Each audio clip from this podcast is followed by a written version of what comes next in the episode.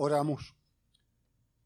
Bendito Dios, cuánta gratitud en nuestros corazones por el privilegio de estar en tu casa, de estar como familia, de acercarnos a tu, a tu palabra y de saber que tú nos guiarás con tu mano poderosa. En medio de nuestra incapacidad, sé tú el que das la capacidad. Derrama tu Santo Espíritu de manera tal que tu palabra sea clara en nuestras vidas. En Cristo Jesús. Amén. Tengo la esperanza que ustedes, al igual que yo, estén disfrutando el hecho en nuestra congregación de estos últimos tiempos de recorrer el Catecismo Mayor de Westminster. Yo una vez cometí el error muy joven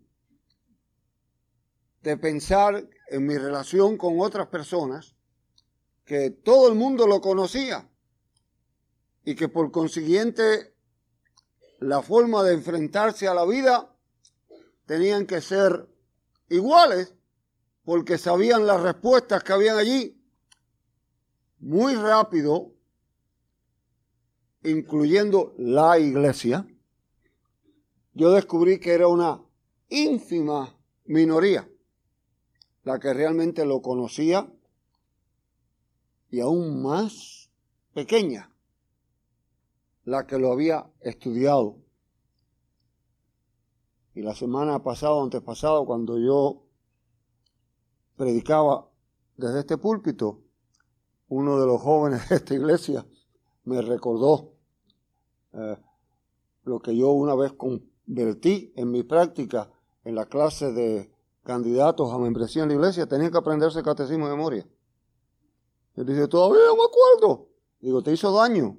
Me dice, no, ningún daño. Digo, muy bien. Muy bien.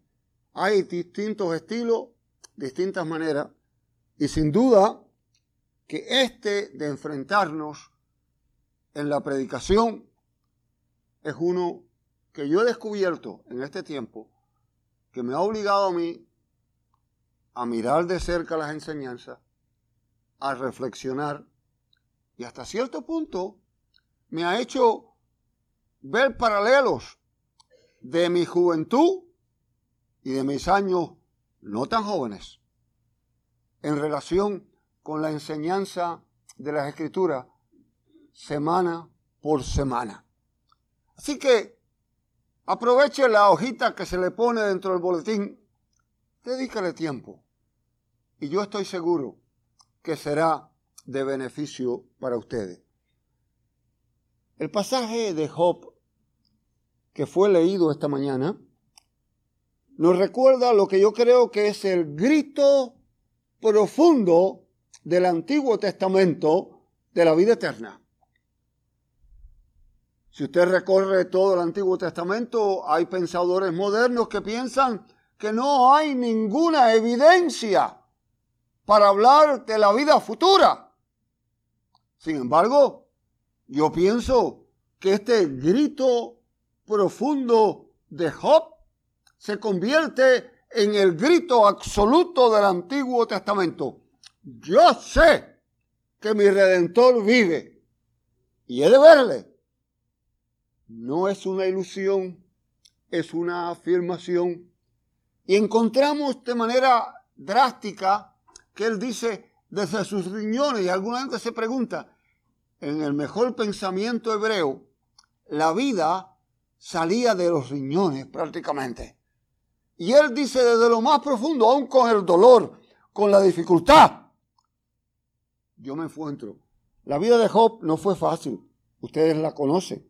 Y ustedes conocen el dicho popular de tienes más paciencia que Job. Se ha escrito mucho de Job y lo último que yo leí de Job me llamó la atención. Es un interesante material que dice Job, el hombre perfecto o los rayos X de un hombre de fe.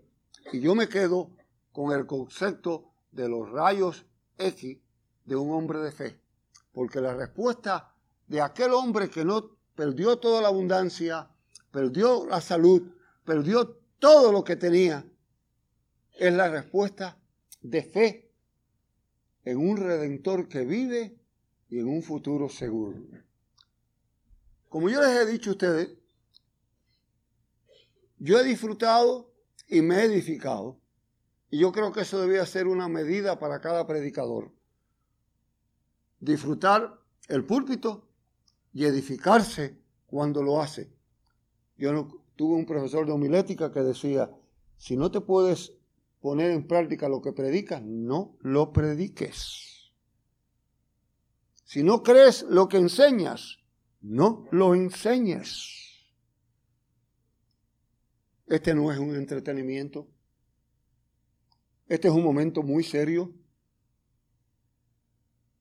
En mi propia vida yo fui impactado sobremanera, muy joven, acabado de ordenar prácticamente en un hermoso púlpito, alto, suntuoso, una congregación tipo catedral, y por qué no decirlo, la cabeza llena de ilusiones. Yo, un latino, en este púlpito, en esto, subí a aquel púlpito hasta que marqué los ojos y muy sabiamente en aquella congregación habían decidido poner una placa en bronce en el púlpito que decía un pasaje del Nuevo Testamento, Sir, you will see the Lord. Señor, usted verá al Señor. Las rodillas empezaron a tocar maracas, porque yo sabía que ya no era yo, que lo que yo iba a hacer desde aquel púlpito, yo tendría que responder en algún día. Yo tenía apenas 18 años cuando mi padre fue llamado a la presencia de Dios repentinamente en los tempranos 50 años.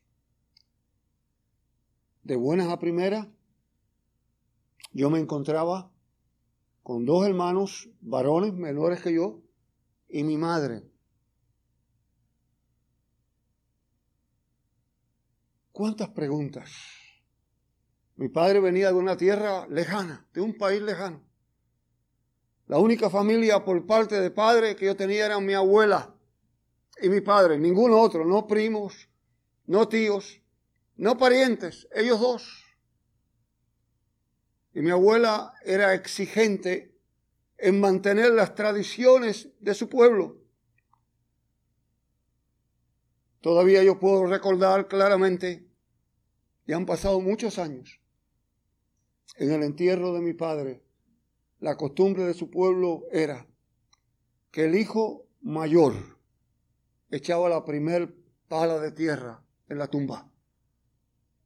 Yo no sé por cuánto tiempo. Yo escuché en mis oídos el sonar de aquella tierra sobre aquella caja de madera.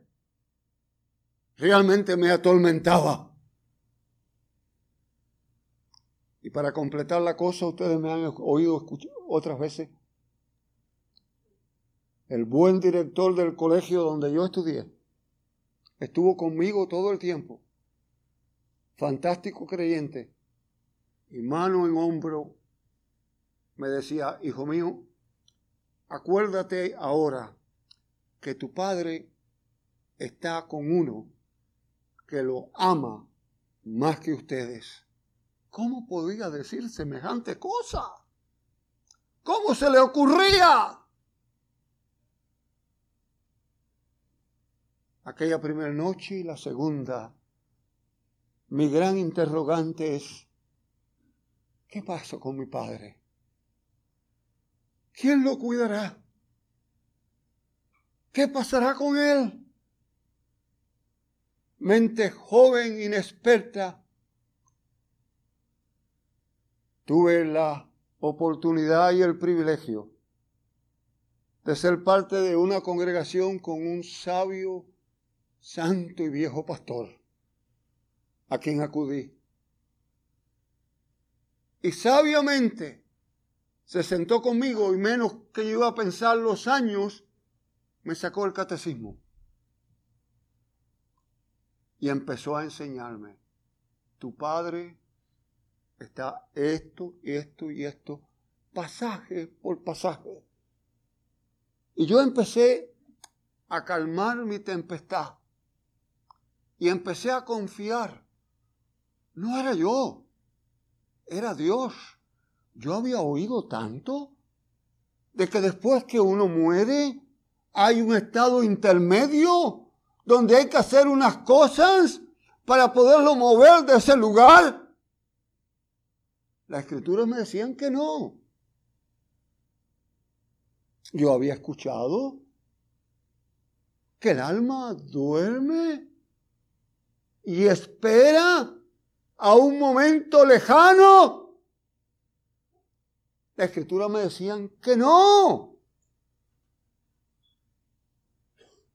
Me convencían en aquella relación con aquel buen pastor, pasaje por pasaje, que inmediatamente, inmediatamente, después de la muerte, al momento de cerrar nuestros ojos, los que creemos en Cristo, los que hemos sido justificados por su sangre preciosa, nuestras almas son hechas perfectas instantáneamente y llevadas a la presencia del Señor. Y nuestros cuerpos descansan hasta el día de la eterna resurrección. Y de hecho el catecismo lo pone en una manera maravillosa. Descansan como si estuvieran en cama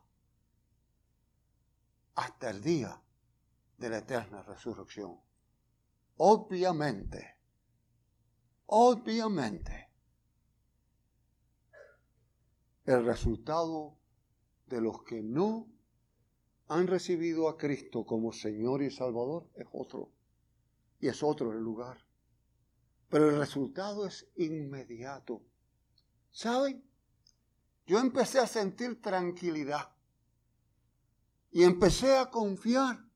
Pero empecé a convencerme que el único objetivo válido de esos seres que amamos de esos seres que cuidamos, de esos seres que nos preocupamos que tengan suficientes cosas materiales, que tengan buena preparación académica, que tengan buena compañera.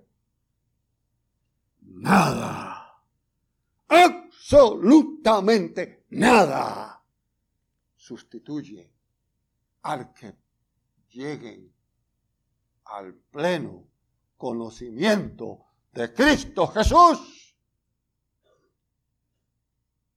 y que inmediatamente, porque todos vamos llegando al momento en que nadie nos podrá cuidar.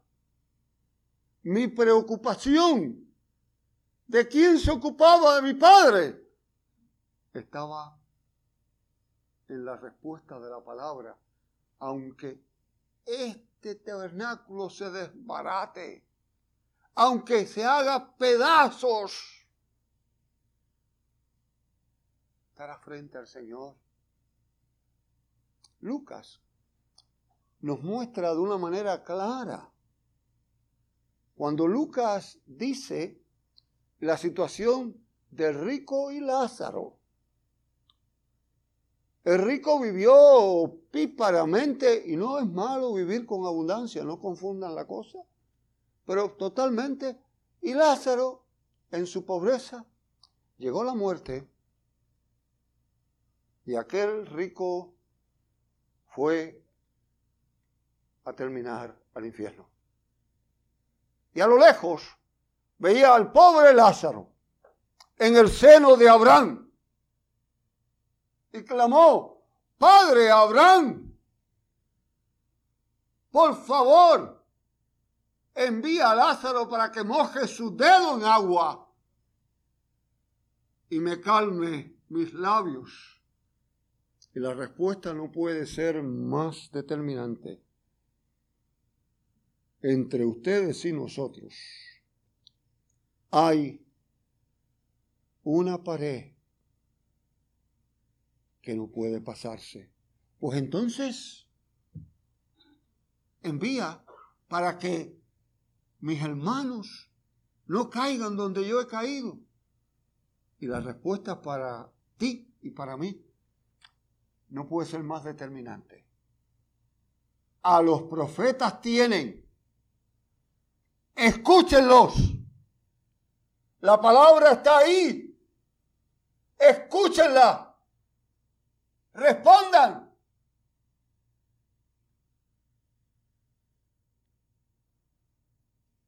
Como bien ustedes me conocen y los años nos han comprometido, mi vida fue totalmente impactada por el lugar donde yo estudié. Y viviré eternamente agradecido a mi formación y a los que jugaron papel determinante en mi formación a través de los años. Nadie más importante que el que fue fundador por muchos años, director de aquel lugar, un misionero presbiteriano, el doctor Robert L. Wharton. Mr. Wharton enseñaba con valor y de hecho nos enseñó el himno que cantaremos al final. Él insistía en cantarlo por lo menos en capilla una vez por semana. Por lo menos. Los años llegaron a la vida de Mr. Wharton como llega a cualquier persona. Y la enfermedad. Se mudó al estado de Virginia y allí vivía tranquilo en un pequeño apartamento y vivía feliz porque sus ex alumnos lo buscaban, lo mimaban, lo cuidaban. Y entre ellos estaba el doctor Jones, honest, chacho de mi pueblo, que era su médico. Era su médico que cuidaba con atención la salud del viejo profesor. Y un buen día apareció y le dijo, Mr. Walton, vengo a chequearlo porque me voy de vacaciones. Y quiero estar seguro de que todo está bien. Y Mr. Walton lo miró con sonrisa y volvió a ser profesor y el médico volvió a ser alumno, le dijo, muy bien, revísame, pero tú sabes, y yo sé, que cuando tú regreses, yo no voy a estar aquí. ¿Qué usted dice? ¿Dónde va a estar? ¿Qué está diciendo? Y Mr. Walton magistralmente le sonríe, lo mira y le dice, ¿dónde tú vives? Y le dice, ¿usted sabe, Mr. Walton? Sí, tú vives en tal lugar, tienes una casa grande, pero es una casa vieja, ¿verdad? Dice, sí, tiene muchos años y hay que hacerle reparaciones. Dice, ¿cómo te gustaría a ti mudarte a estas mansiones que están construyendo aquí frente a nosotros. Ah, me encantaría. Pero son tan costosas que no puedo ni pensarlo. Pues entonces, ¿por qué te lamentas de mí? Todo lo que yo voy a hacer es mudarme. ¿No ves que mi techo se ha emblanquecido? Mis ventanas se han cerrado. Mi zapata se ha aflojado. Y todo lo que yo voy a hacer es irme para las mansiones que el Señor fue a preparar para mí. Y así pasó. Unos días más tarde se había ido. Mis amigos, mis hermanos, ¿qué pasa después de la muerte.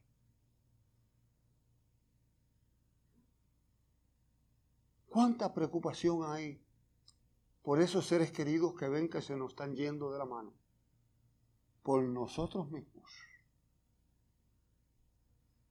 ¿Cuánta confianza hay en saber, en entender, en comprender que inmediatamente los que viven en Cristo seguirán viviendo esperando el día en que los cuerpos se levanten, el día de la eterna resurrección. Ahora bien, cuidado, hay suficiente enseñanza de griegos y romanos que se ha colado en algunos lugares en la iglesia. Dicen que el cuerpo es malo. Y algunos usaron la costumbre de castigarse el cuerpo y otros lo maltratan completamente porque en fin de cuentas es malo. Es la tumba del espíritu. Contrario totalmente a la enseñanza escritural. El cuerpo es el templo del Espíritu Santo. Y hay una obligación clara de cuidar de él. Hay una obligación clara de respetarlo, de guardarlo, de no abusarlo dos resultados inmediatos. Cuida el templo del Espíritu Santo y confía plenamente que lo que ocurrirá en la vida de tus seres queridos y en la tuya y en la mía, en el momento dado, es que nos mudaremos a las mansiones que fueron preparadas. Así nos ayude Dios. Amén. Gracias Padre por tu palabra, por tu presencia, por tu dirección, por la confianza que podemos poner en ti, en Cristo Jesús. Amén.